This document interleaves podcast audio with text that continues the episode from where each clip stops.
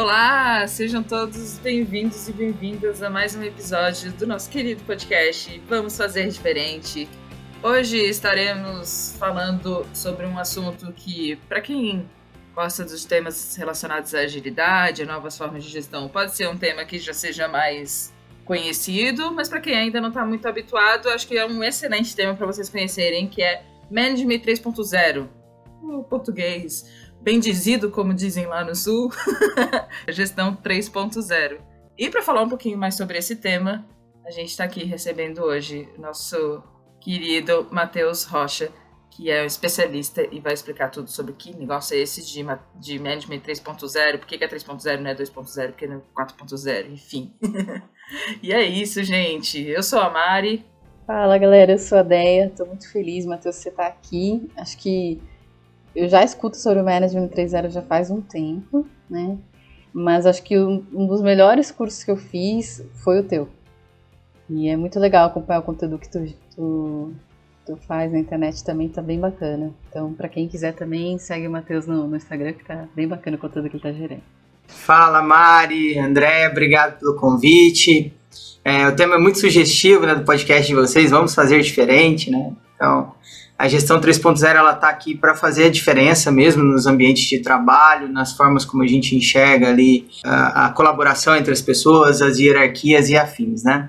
Eu sou o Matheus, eu não me considero um especialista em Management 3.0, mas me considero um especialista em aprendizagem, né? Eu estou sempre aprendendo, não no sentido de ensinar, né? Mas estou sempre aprendendo e replicando ali o que eu aprendo, né? Tentando de alguma forma contribuir com a comunidade. Eu sou formado né, pelo IPT em Engenharia da Computação, mestrado. É, também facilito workshops de Management 3.0. Tive a alegria de, junto com pessoas sensacionais da nossa comunidade, de trazer o livro Liderando para a Felicidade né, no Brasil, é, no final do ano passado. É, quem quiser saber mais, está lá na Amazon. Liderando para a Felicidade, de Jürgen Apple. Estamos aí para compartilhar conhecimento, falar sobre gestão, né, liderança moderna. Estamos aí à disposição. Boa, Matheus. Acho que para a gente começar, principalmente porque pode ter pessoas que nunca ouviram aqui, né, falar sobre esse tema, queria que tu pudesse dar uma breve explicação, assim, né, do que, que é o, a gestão 3.0 e qual é a grande diferença dessa abordagem para as gestões 2.0 e 1.0 que a gente já passou também. Bacana. Essa é um, é uma piada meio que tiozão, assim, né? Tipo, por que, que é a gestão 3.0, né? Tipo, ah, porque já teve a 2 e teve a 1, né? É, a gestão 3.0, ela vem para tratar um contexto, né, em cima de um contexto histórico.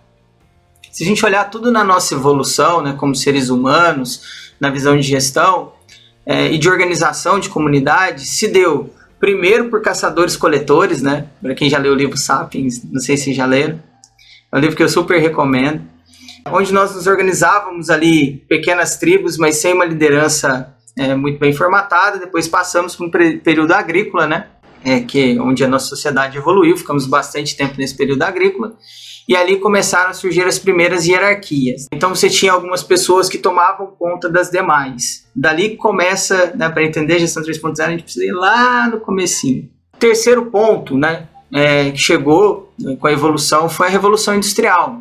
Quando chegou a Revolução Industrial, nós nos organizamos né, dentro de fábricas para poder produzir ali produtos é, em uma escala um pouco maior, né? A gente já estava ali numa linha de, sobre, de saindo da, da do período pós-guerra, né? E avançando ali no período industrial, o que fez com que a gente organizasse as primeiras organizações mesmo, né? Falando no sentido de produtos em larga escala, né? No, no, no período agrícola a gente já tinha isso. E aí o que, que aconteceu? A gente começou a enxergar na figura de Ford, olha que interessante, né? Que a gente chama na. A gente começa a contar a gestão 3.0, né? 1.0, na verdade, a partir do período industrial. E aí, nesse período industrial, a gente já começa ali com Ford, olha que interessante, a ter o manifesto da gestão moderna. Ford, Taylor e Fayol. E nesse manifesto da gestão moderna, eles já falam que um bom gestor, um bom líder, né, ele deveria comandar e controlar dos seus recursos. Então, assim, essa palavra comando e controle vem desse contexto da gestão 1.0, né? Já evoluindo né, nesse, nesse processo de, de produtos, inclusive tem uma frase de Ford que é, é bastante forte, né? que ele fala que assim, o problema de contratar pessoas é que vem com o cérebro junto. Ele dizia isso na época do Manifesto da Gestão Moderna. De novo, eu não vou entrar aqui em certo e errado. Tudo é um contexto histórico. Né? Nós vivenciamos isso para ter um outro tipo de, divisão. Da mesma forma que nós saímos lá do período de caçadores-coletores, né, de, de terceiro ou quarto lugar na cadeia alimentar, para depois, né, enfim, por N motivos, não vou entrar nesses outros motivos, até aí o topo da cadeia alimentar. Não sei se é bom ou ruim, mas hoje estamos, né. E aí, nessa visão de contratar pessoas e achar que o cérebro não era importante, olha como a nossa consciência era naquele dado momento, né?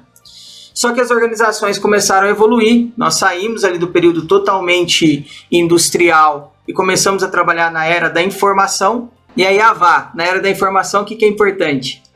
O cérebro das pessoas, né? É algo muito importante. E aí a gente começa a olhar para pessoas não apenas como braços e pernas, e sim com o cérebro. E aí nós começamos a criar as nossas primeiras áreas de recursos humanos. Então eu pego o recurso que vem lá da 1.0, né? Tipo, ó, pessoas têm que comandar e controlar os meus recursos. Chego na 2.0 com uma visão de cuidar de pessoas ou recursos humanos. De novo, sem certo e errado, níveis de consciência. E aí nessa visão da 2.0, a gente começa a entender que as pessoas são partes importantes ali desse processo é, de se desenvolver novos produtos, serviços, né, principalmente nessa era da informação. E a gente tem a brilhante ideia de colocar uma pessoa para cuidar das outras pessoas. Parece brilhante. Só que seres humanos, como, como seres humanos, têm seus anseios, suas vontades, né? Tem, é, enfim, seus sonhos. E inevitavelmente, não todas as pessoas, a gente não pode generalizar, mas inevitavelmente surgem alguns comportamentos que são é, tóxicos nesse processo, que é o que? Usar as pessoas que estão abaixo de você para atingir seus próprios objetivos. Tá? Então, um dos principais pontos que a gente tenta resolver saindo da 1.0 para 2.0 é olhar para as pessoas como partes importantes do processo. Ponto em que falhamos, né? geramos ali um incentivo perverso colocar pessoas com cargos diferentes para cuidar de outras pessoas. Por quê?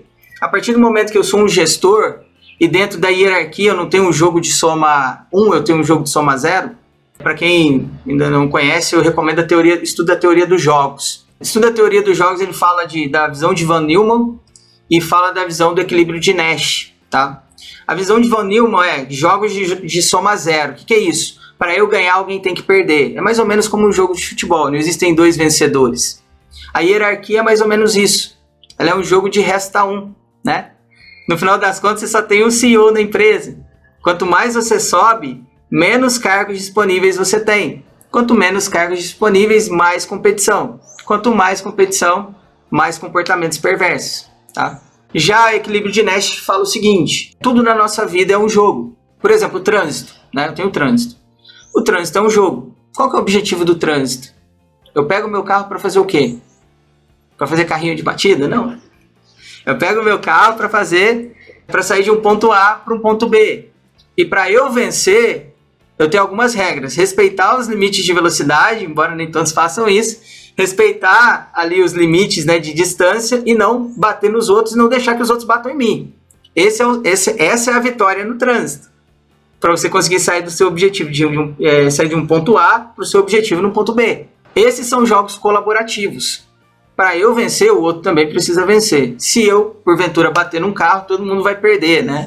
Ali vai ficar o trânsito parado, a pessoa que, que eu bati vai ter que chamar o seguro e etc.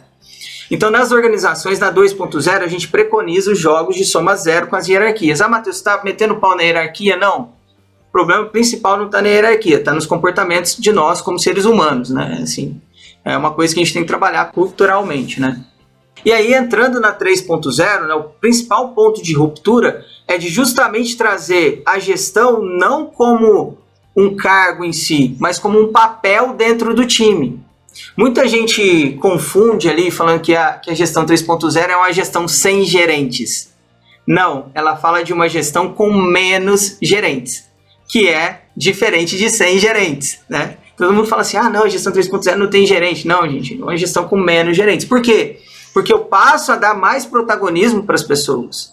Eu passo a dar mais empoderamento ou dividir o poder, porque empoderamento você não dá, né? Empoderamento é uma pessoa é, que se sente capacidade, é, tem a capacidade, eu posso contribuir com a autoridade, né? Para essa pessoa, para ela assumir o controle ali da organização junto comigo. E aí que é uma quebra de paradigma grande entre a gestão 2.0, em que a gente tenta fazer a coisa certa, né, de cuidar das pessoas, mas ainda de uma forma um pouco equivocada, gerando incentivo perverso, para 3.0, em que o meu papel de gestão não é mais um cargo, é um papel junto com o time. Eu tenho o papel de ajudar o time com a competência de gestão, com a competência de liderança, que pode ser exercida por mim ou por qualquer outra pessoa do time. Já falei pra caramba, né?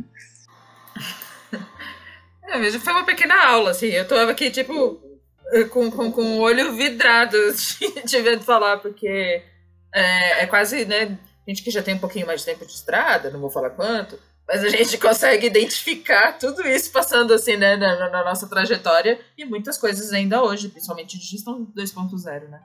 Exato, é o maior contexto que a gente vive ainda, né? E, que foi muito enraizado, assim, os seres humanos eles são pautados em sistemas e certezas. Acabei de ver uma, uma, tirinha do Panda. Alô, Panda, se estiver vendo ali, né? Uma tirinha, tirinha que o Panda compartilhou falando sobre eu tentando abraçar a complexidade. Né? É algo impossível, né? É, de abraçar. E a gente tem um problema sério com isso, né? É, os seres otomanos, né? Eles têm uma certa dificuldade com isso. Né? Nós, como seres humanos em geral, né? Me incluo nessa. E às vezes a gente quer sistemas de certeza, a gente quer olhar para um negócio e falar assim: ah, de, eu vou de 0 a 10 em 5 segundos, sabe? A gente muitas vezes quer olhar e falar assim: ah, 1 mais 1 dá 2. E quando você está falando de, de complexidade de seres humanos, você não vai conseguir chegar nessa conta exata. E é aí que muitas vezes algumas pessoas têm uma, uma visão da gestão 3.0 como abraçar árvores. Na verdade, a gestão 3.0 não abraça árvores. Ela tenta de alguma forma conviver com a incerteza, conviver com a complexidade, não tentar dominar a complexidade. Porque a complexidade você não domina, você convive com ela. Tem um cara que eu acho sensacional, que eu me inspiro muito, que é o Amir Klink. Eu super recomendo um livro dele chamado 100 Dias entre Céu e Mar. Muito sensacional. Que fala da travessia a remo da Namíbia para o Brasil. E aí, nesse livro, ele fala sobre, exatamente sobre esse ponto, né? Tipo, é, ele começou a estudar todas as cartas náuticas, né, bem cartesiano, assim, é, todas as cartas náuticas, quanto que ele tinha que remar por dia, quanto de água ele tinha que levar, porque ele ficou 100 dias é, no oceano, sabe, um barquinho a remo. Fez todos os cálculos. E aí, estudando, ele descobriu que a maioria das pessoas que não conseguiam fazer essa travessia, aliás, ninguém tinha conseguido antes dele, né? Não conseguiam porque chegava no meio do oceano, o barco capotava. Porque o mar né, gera onda, a onda capota um barco pequeno, né? Ele falou, pô, como eu vou superar isso? Aí ele falou o seguinte, pô, pronto, eu vou criar um barco que não capote. Olha que ideia genial, né? E aí ele ficou dois anos tentando criar um barco que não capotasse. Só que virou algo que ele fala inavegável, assim, não consigo navegar com aquilo. E aí ele pensando, falou assim, puta, virou um puta trambolho, um barco que não, não capote e tal. Não vai ter uma navegabilidade boa, navegabilidade boa, ele procurou alguns engenheiros, né, inclusive do IPT. E aí os engenheiros falaram para ele, cara, você não tem que tentar lutar contra a natureza. Você tem que potencializar a natureza, você tem que usar a natureza a seu favor. Por que, em vez de criar um barco que nunca capote, você não cria um barco que capote e volte? Porque capotar você vai. E aí ele criou um barco totalmente diferente, um barco que capotava e voltava.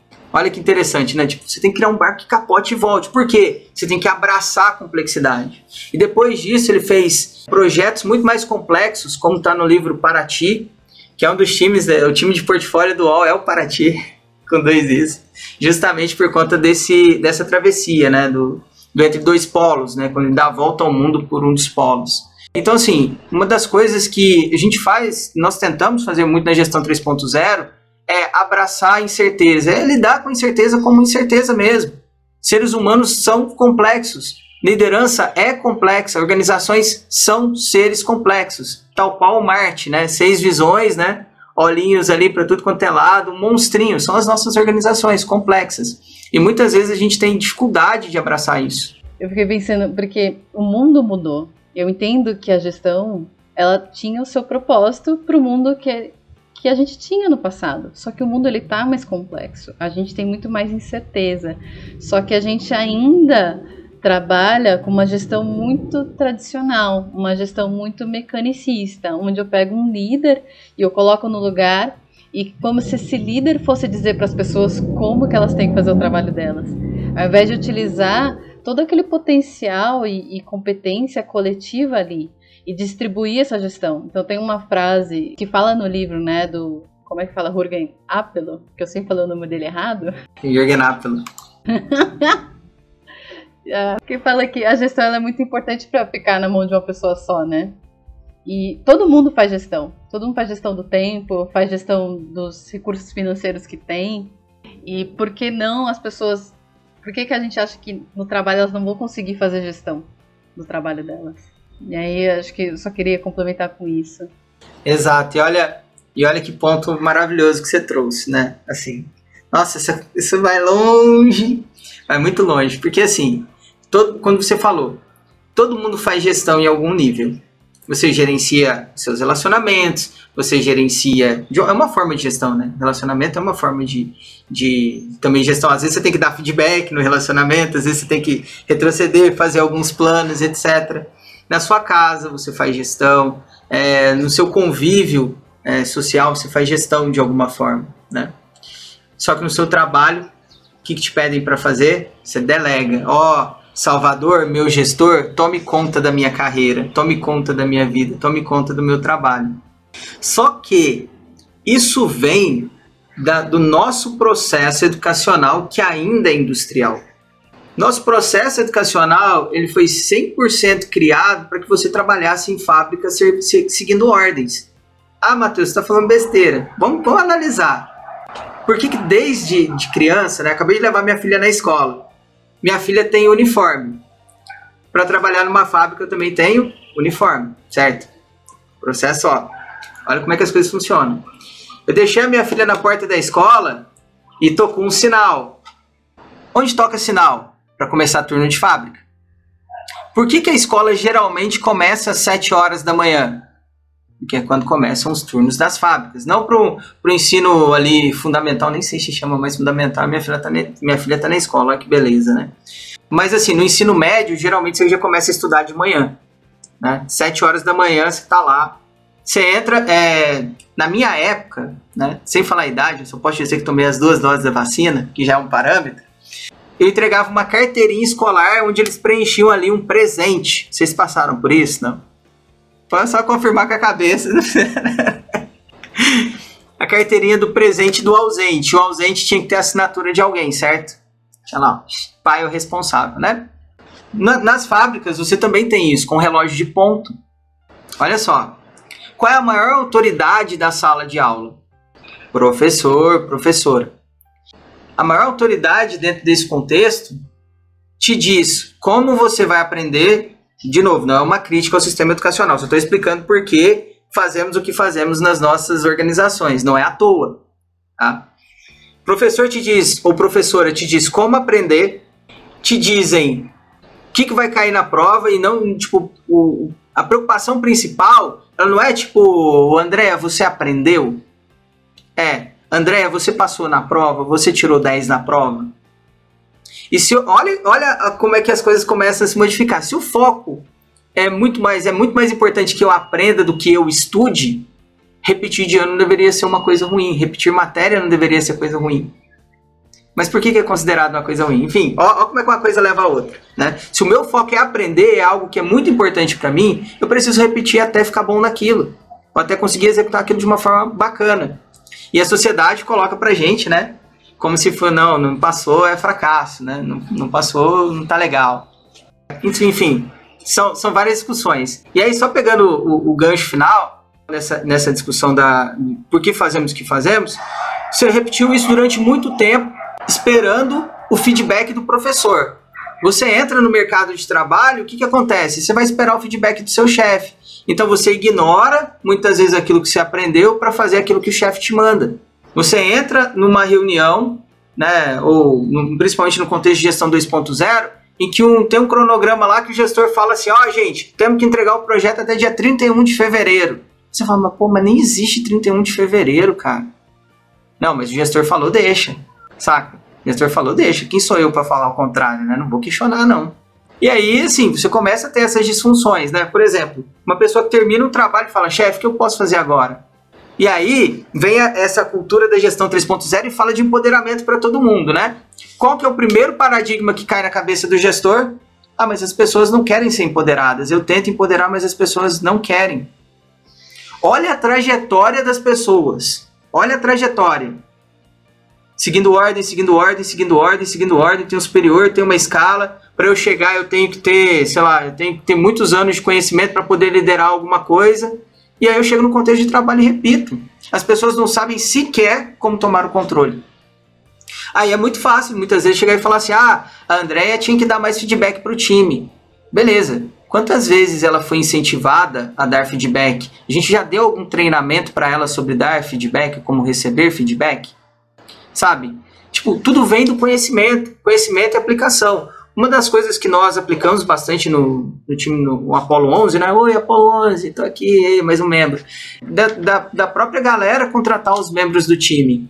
Que muito, durante muito tempo, o gestor contratou e falou assim, ó, toma aqui, ô, ô Mari, a André vai começar a trabalhar com você hoje. A André veio de onde? Sei lá. Ela veio aqui para trabalhar com agilidade. Mas peraí, eu já sou agilista. Então quer, quer dizer que você é demitida? Saca?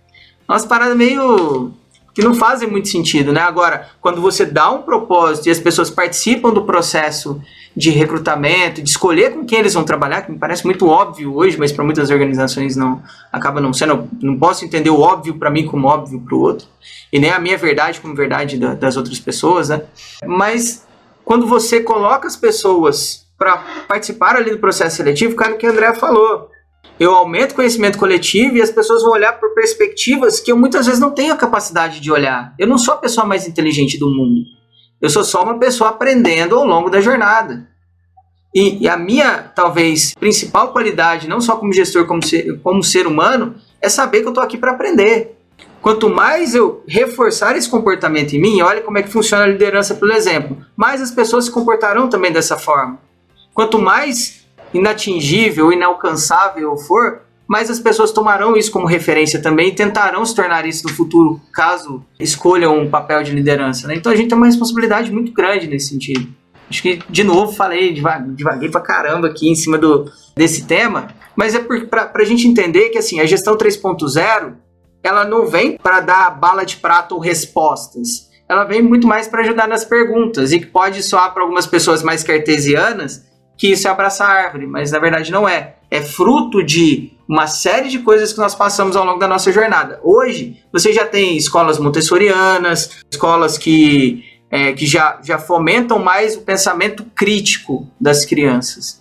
Coisa que não foi fomentada, por exemplo, na minha geração, pensamento crítico. Foi fomentada a repetição para que no futuro a gente seguisse ordens de outras pessoas. Matheus, quando eu estava falando Assim, eu lembrei muito de um episódio também que, que a gente fala sobre liderança com contexto, quando a gente é, fala da, da cultura do Netflix. Episódio 32, quem não ouviu, bota aí o próximo da lista.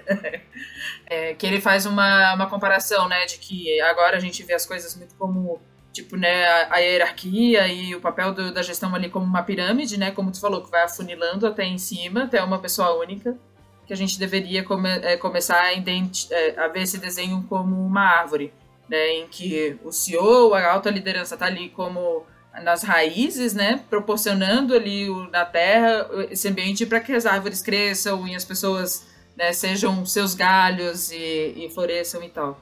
Eu acho que isso é uma mudança de pensamento muito grande. Mas isso também me fez é, pensar numa outra questão, que é a seguinte.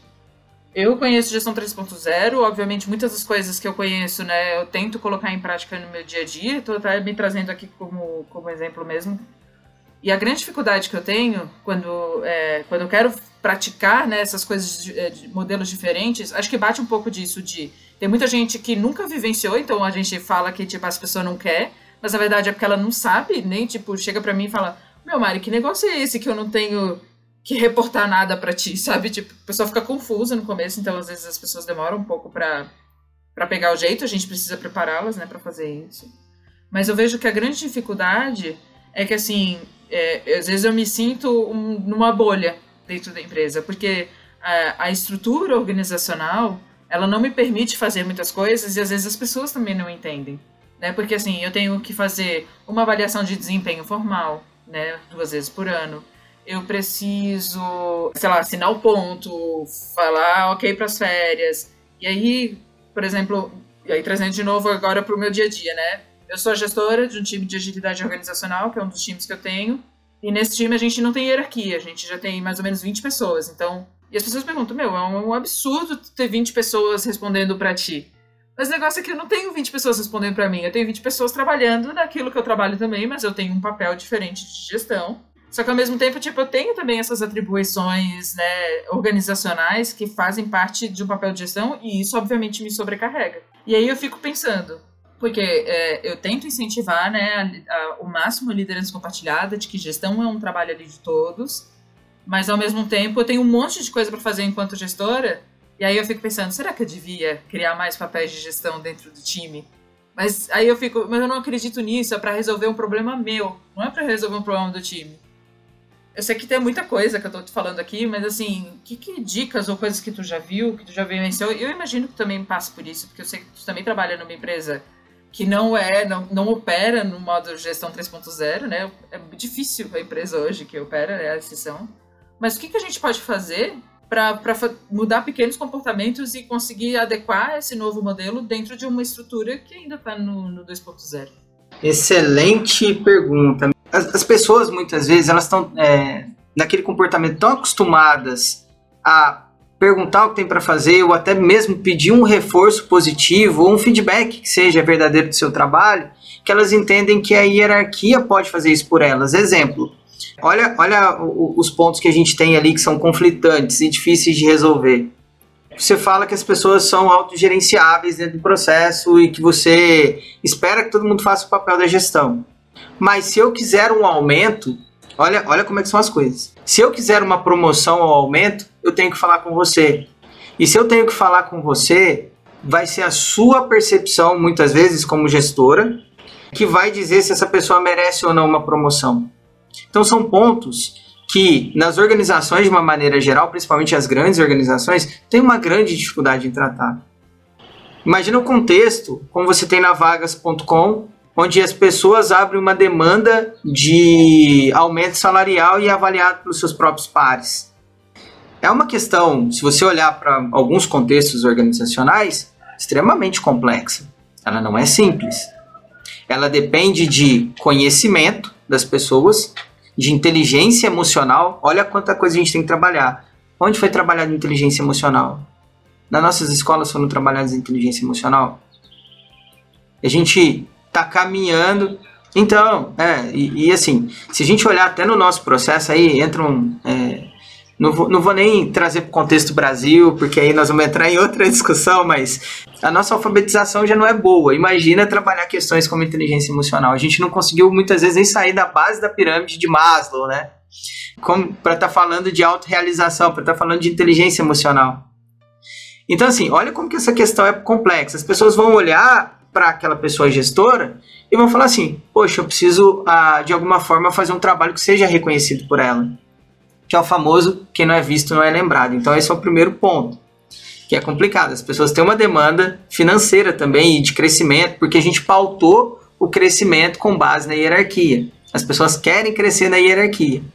As pessoas deveriam crescer ali, querer crescer de alguma forma, só na questão financeira, né? Tipo, para prover coisas melhores para você e para sua família. Mas isso precisa vir atrelado a um cargo. Uma das formas de se resolver isso é criando papéis de especialista. Então, eu tenho especialista que é equivalente ao papel de gestão e não necessariamente eu preciso dar ali um time para aquela pessoa. Né? Isso ajuda a resolver parte do problema. O segundo é, você tem pessoas diferentes, com formações diferentes, porque a gente trabalha muito com diversidade hoje, e essas pessoas precisam de alguém que dê a referência. Note que ser a referência pode ser feito por você, como gestor, ou por outras pessoas do seu time. Por isso que incentivar atos de liderança vai fazer com que você tenha pessoas cada vez mais preparadas, e isso não é binário, isso não é 0 ou 1 um rápido.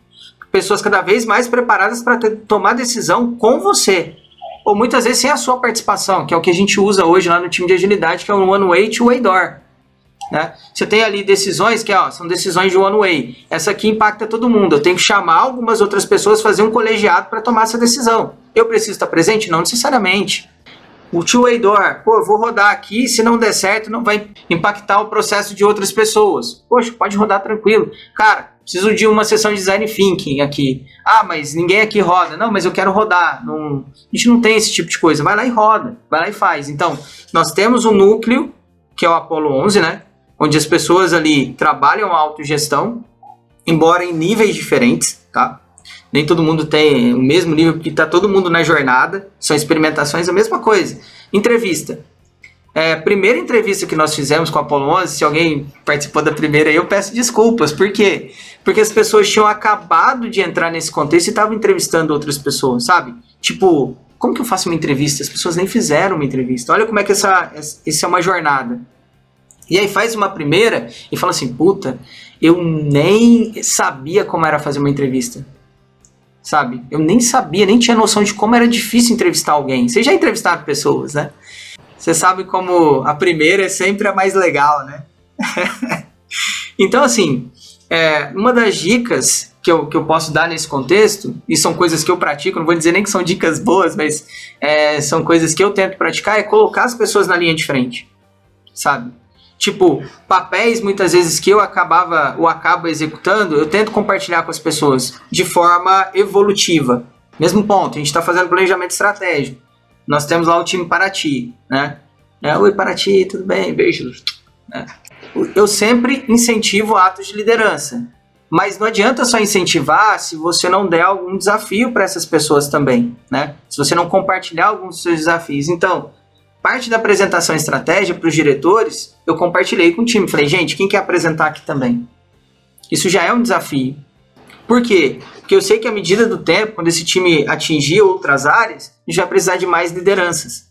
Então, tanto Paraty quanto a Apollo 11 são equipes que não são centralizadas e não crescem centralizadas, elas crescem descentralizadas. É mais complexo? É. Só que eu incentivo mais atos de liderança. Então, se eu tiver um problema em uma determinada área, eu tenho naquela área as demais funcionam. Agora, se eu centralizo no Apollo 11 como os atos de liderança só dentro do contexto do Apollo 11, o que, que acontece? Se eu tiver um problema com o Apollo 11, eu tenho um problema na organização inteira. E aí eu gerei valor para o Apollo 11 e não gerei valor para a organização. E não gerei mais líderes né, para a organização. Líderes de si mesmo e líderes de, dos processos e, e de acompanhamento ali com os times. Então, assim, é, o que eu posso dar de, de exemplo é isso: é uma jornada, e quanto mais você dividir as suas atribuições com as pessoas, na maioria das vezes, porque o ser humano não é binário, né? não dá para calcular lead time dos seres humanos, a polêmica, né? Um ser humano não é binário, na maioria das vezes, os seres humanos se comportam de uma forma consistente. Confia nas pessoas, você vai ver o que vai acontecer. Quanto mais você confia, mais as pessoas fazem por merecer esse, esse, é, essa confiança. Tá? Quanto menos você confia, mais essas pessoas se retraem, o que te dá como gestor a percepção que você realmente não pode confiar naquela pessoa. Olha que absurdo, né? Que é a profecia autorrealizável. Eu não confio, eu não confio na Mari, né? Tipo, fico sempre vendo o que a Mari está fazendo. A Mari vai falar: "Poxa, Matheus não confia no meu trabalho". Então, já que ele não confia no meu trabalho, sempre vai validar o que eu estou fazendo, então eu vou fazer mais ou menos aqui, eu sei que ele vai mudar depois. E aí quando eu pegar o trabalho dela, eu vou falar assim, nossa, eu realmente precisava revisar, olha como uma coisa alimenta a outra, né? Que é a profecia autorrealizável. Então, é, do, do Peter Senge, do livro A Quinta Disciplina.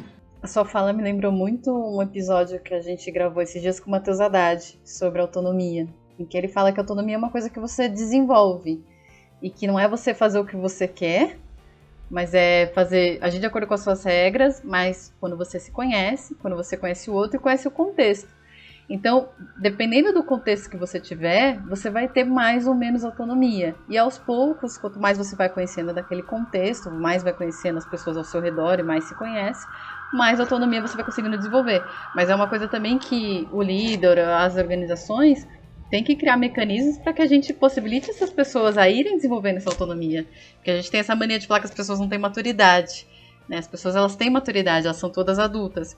Mas é que talvez a gente confunda essa palavra maturidade com autonomia. de ah, ela de repente não tem todo o conhecimento do contexto necessário para ela agir com total autonomia. Né? E aí traz um pouco de uma coisa que acho que também fala no Medium 3.0 de eu gerenciar o sistema, né? E não as pessoas. Eu olhar para o trabalho. E aí é, criar mecanismos, incentivar ações para que essas pessoas sejam cada vez mais autônomas e mais é, colaborem cada vez mais, mas ficar muito mais de olho no, no, trabalho e no sistema do que efetivamente enchendo o saco das pessoas. E aí queria que você comentasse um pouquinho sobre isso. Já comentou tudo, é exatamente isso, assim. Na gestão 3.0, é, essa visão de, até, até mesmo reforçando um ponto, é, muitas vezes a gente fala assim de organizações 3.0, né, assim, como se a organização toda fosse é, é 3.0. Eu, eu, de verdade, eu não entendo a gestão 3.0 como a salvadora da pátria. Eu entendo a gestão 3.0 como um caminho para reflexão, sabe? O caminho para reflexão é mais importante do que a organização 3.0 em si. Se a gente começar a abrir discussões em todos os flancos da organização sobre como deixar as pessoas mais felizes no trabalho, né? Como trazer a autorrealização para essas pessoas, a gente já ganhou ali de alguma forma. A gente já, nós já estamos melhores do que, do que estávamos, né? Então isso pode começar com uma área. Por exemplo, no, no, no local onde eu trabalho, né, no UOL, a gente no Apolo 11 tem muito dessa cultura. No Paraty a gente também tem muito dessa cultura, mas isso não quer dizer que seja uma cultura da organização como um todo. Mas o que a gente, é, o que nós fazemos é de levar essa palavra, de levar é, essa forma de pensar para outras áreas, sabe? Isso é o mais importante, não assim, tipo, tem gente que tangibiliza e fala assim, ah, você roda Movie Motivators, então você roda coisas da gestão 3.0. Não necessariamente, assim, você pode inventar uma nova ferramenta, mas o, o, o que a gente se pauta, não, o que nós nos pautamos muito mais é será que eu estou olhando para como energizar as pessoas? Será que eu estou olhando para a motivação intrínseca e extrínseca das, pessoas que trabalham comigo, né, no contexto junto comigo? Será que eu estou delegando atividades ou estou centralizando? Essa reflexão é que é muito mais importante do que o método, né? Vem o pensamento, depois do pensamento vem o que? A ação. Nunca, né? Geralmente na história, o que você, o que você tem é vivo o período agrícola, vivo, né? Período agrícola, penso sobre ele. Vivo a revolução industrial, penso sobre a Revolução Industrial. Que no meio do caminho eu estou vivendo, né? Vivo a era digital, reflito sobre a era digital. Vivo o contexto da gestão 3.0, reflito sobre isso. Né? É, eu só escutei, eu só, eu só falo sobre gestão 3.0 porque em algum momento eu ouvi sobre gestão 3.0. Olha que, que, que, ponto, né? E aí, assim, é, o contexto de falar sobre 3.0 talvez seja mais importante nesse momento do que realmente, né? Trabalhar ali aquelas questões do 3.0. Viver o 3.0 sem muitas vezes falar como 3.0 é muito importante também, né? Porque às vezes a gente quer falar 3.0, 3.0, 3.0 e não e acaba não não vivenciando, né? Dentro desse ponto que você falou, é, gerenciar o sistema e não as pessoas está muito relacionado ao crescimento dessas pessoas com, com você, né? Como time. Poxa, muitas vezes, como líder, eu acabo me pautando no meu crescimento. Olha a 2.0 aí no ouvido, né? Tipo, o líder, o gestor, o mensageiro que tira foto apontando para os lados, que tira foto segurando a caneta, né? O líder, o mentor. E na verdade, você esquece do aprendizado coletivo. O aprendizado coletivo na organização vale muito mais do que o conhecimento individual. Isso sempre aconteceu nas organizações de alguma forma, mas a gente nunca deu muita atenção para isso. Tanto que a gente fala de gestão do conhecimento hoje, não da gestão de, de um profissional em si, né? Tipo, oh, essa, essa pessoa a gente nunca pode perder. Cara, as pessoas vão procurar suas próprias jornadas, seus próprios desafios.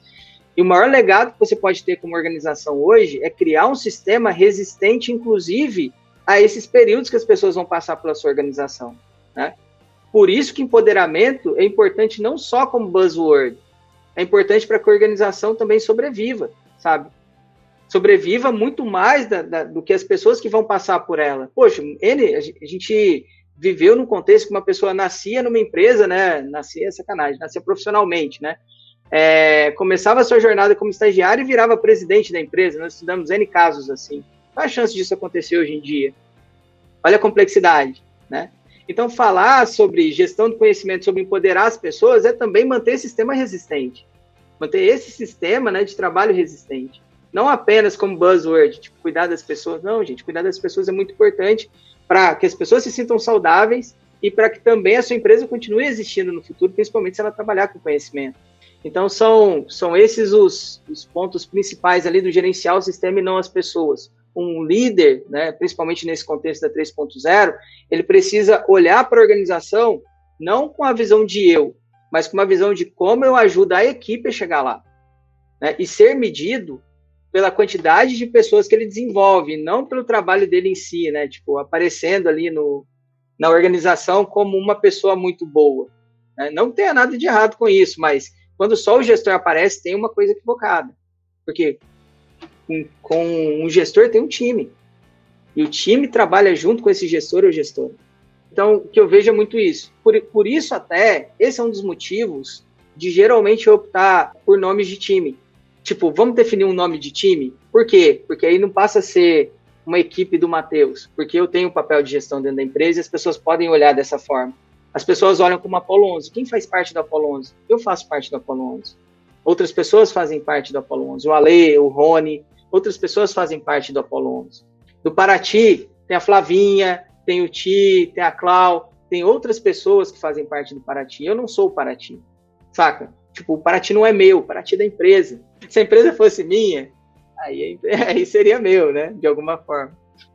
Matheus, e para quem é, conhece pouco ou não conhece ainda, é, gostou, sabe? Fiquei interessado falar, nossa, eu acredito nisso, sabe? Quero começar a estudar um pouco mais, levar algumas práticas, porque para quem conhece um pouco sabe que existe um livro, né? Management 3.0, que é um livro denso, grande, né? Do Jürgen e tal. E, muita, e outros livros também, muitas coisas que a gente já conhece mais, que são as práticas, né? Que, que são atreladas também a Management 3.0 que é o Delegation Board, Move Motivators. A gente pode, inclusive, fazer episódios específicos dessas ferramentas e, na verdade, o porquê que elas existem, né? Com as coisas que a gente quer resolver com elas. Mas o que que tu, eh, tu sugere, assim, de leitura, de conhecimento e tal, para as pessoas que querem dar os primeiros passos e falar, cara, eu realmente acredito que dá para fazer uma gestão diferente. Quais são, quais são os caminhos, assim, que tu, que tu indicaria? Olha, é, vou falar um pouco sobre a minha jornada, né? É, de aprendizado, que é a única coisa que eu tenho. Né? É, o livro Motivação 3.0 é um livro muito importante para começar a entender essa jornada de motivação né, do Daniel, é, Daniel Pink. Reinventando as organizações, Frederico Lux, é um bom ponto também. É, acho que vocês, vocês têm um podcast específico sobre isso, né? Ou participaram, fizeram uma maratona disso, né? É, a gente não, mas é o pessoal do Pontos Elefantes. E tinha a Carol que fazia o podcast com a gente, que participa lá também. Bacana. É, Empresa Conectada, do Dave Gray. Anotando aí, né? Também é um livro sensacional. Os Sapiens, né? Uma breve história sobre a humanidade também importante nesse contexto.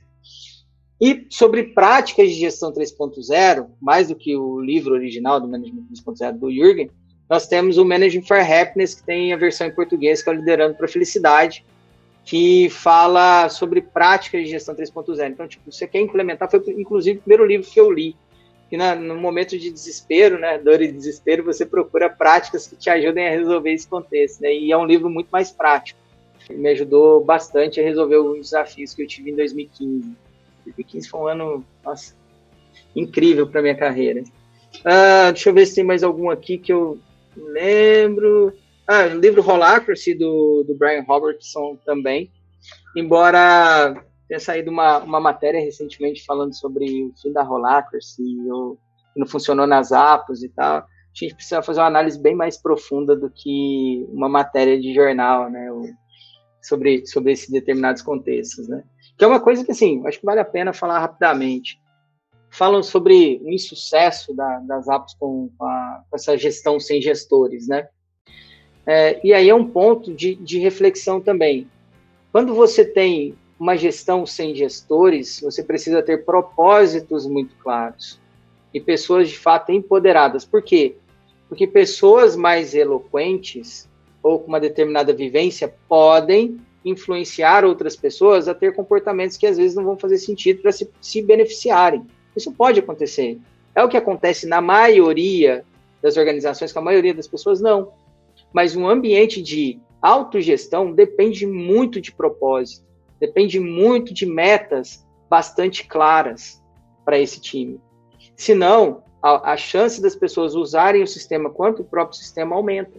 Então, assim, eu só queria trazer essa reflexão, porque senão, tipo, por uma matéria, falar assim, ah, Holacracy não funciona. Gente, olha para o contexto que você perdeu ali a capacidade de liderar as pessoas e, de segundo, de dar um propósito claro para que elas possam seguir com esse horizonte. Porque se nós estamos aqui, eu, você, é, Mari e, a Dea, tipo, se a gente está no contexto de autogestão, a gente precisa remar para o mesmo lado. Pensando de formas diferentes, obviamente, porque somos seres indivíduos, né? Somos seres é, individuais, né?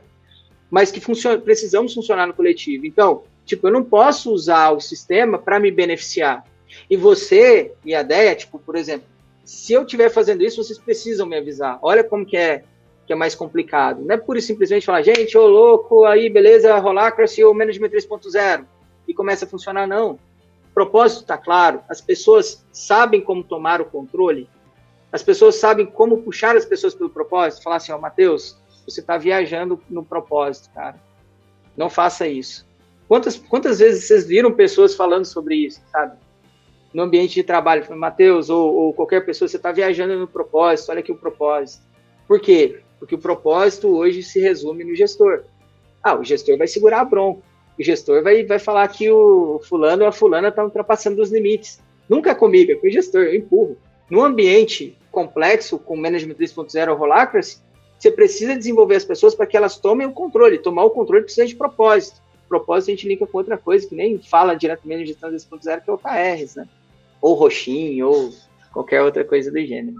E a jornada de sucesso também da adoção dessas práticas, ou de uma adoção de um framework, ou de qualquer coisa, é, vai ser diferente para cada empresa, né? O que funciona para mim não vai. Então parece que é um negócio tipo assim, ou tu fez o by the book, chegou lá, e isso vai durar para sempre, por isso deu certo.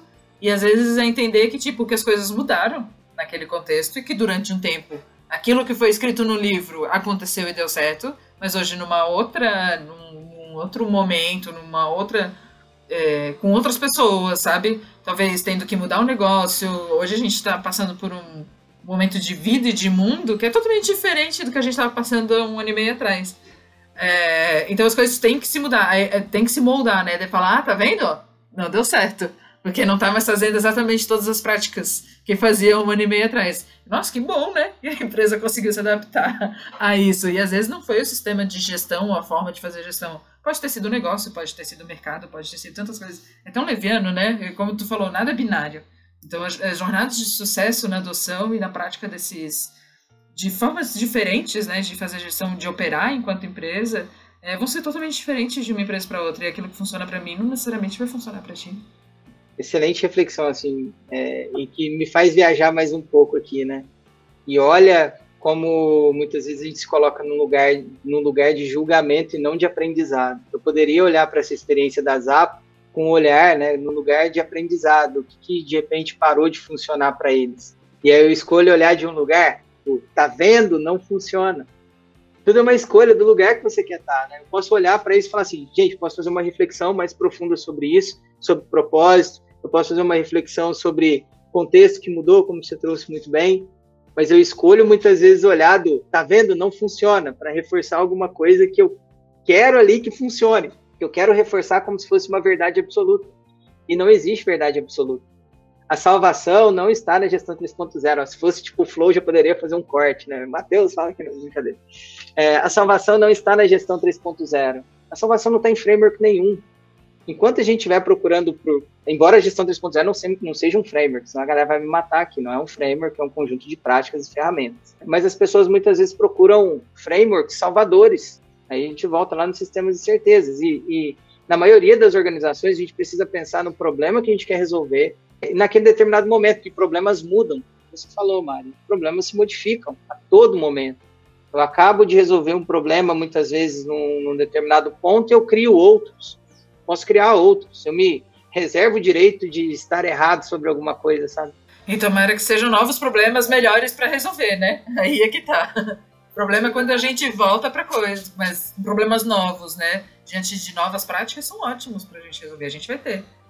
É, eu digo assim, ó, problemas novos e problemas que a gente não imaginava. Tipo, resolvi um ponto A, acabou ferrando um ponto B. Pode acontecer. Óbvio que a tendência é que a gente sempre evolua, né? Então, tipo, poxa, a gente está com esse problema, mas um ano atrás a gente estava com um problema muito pior.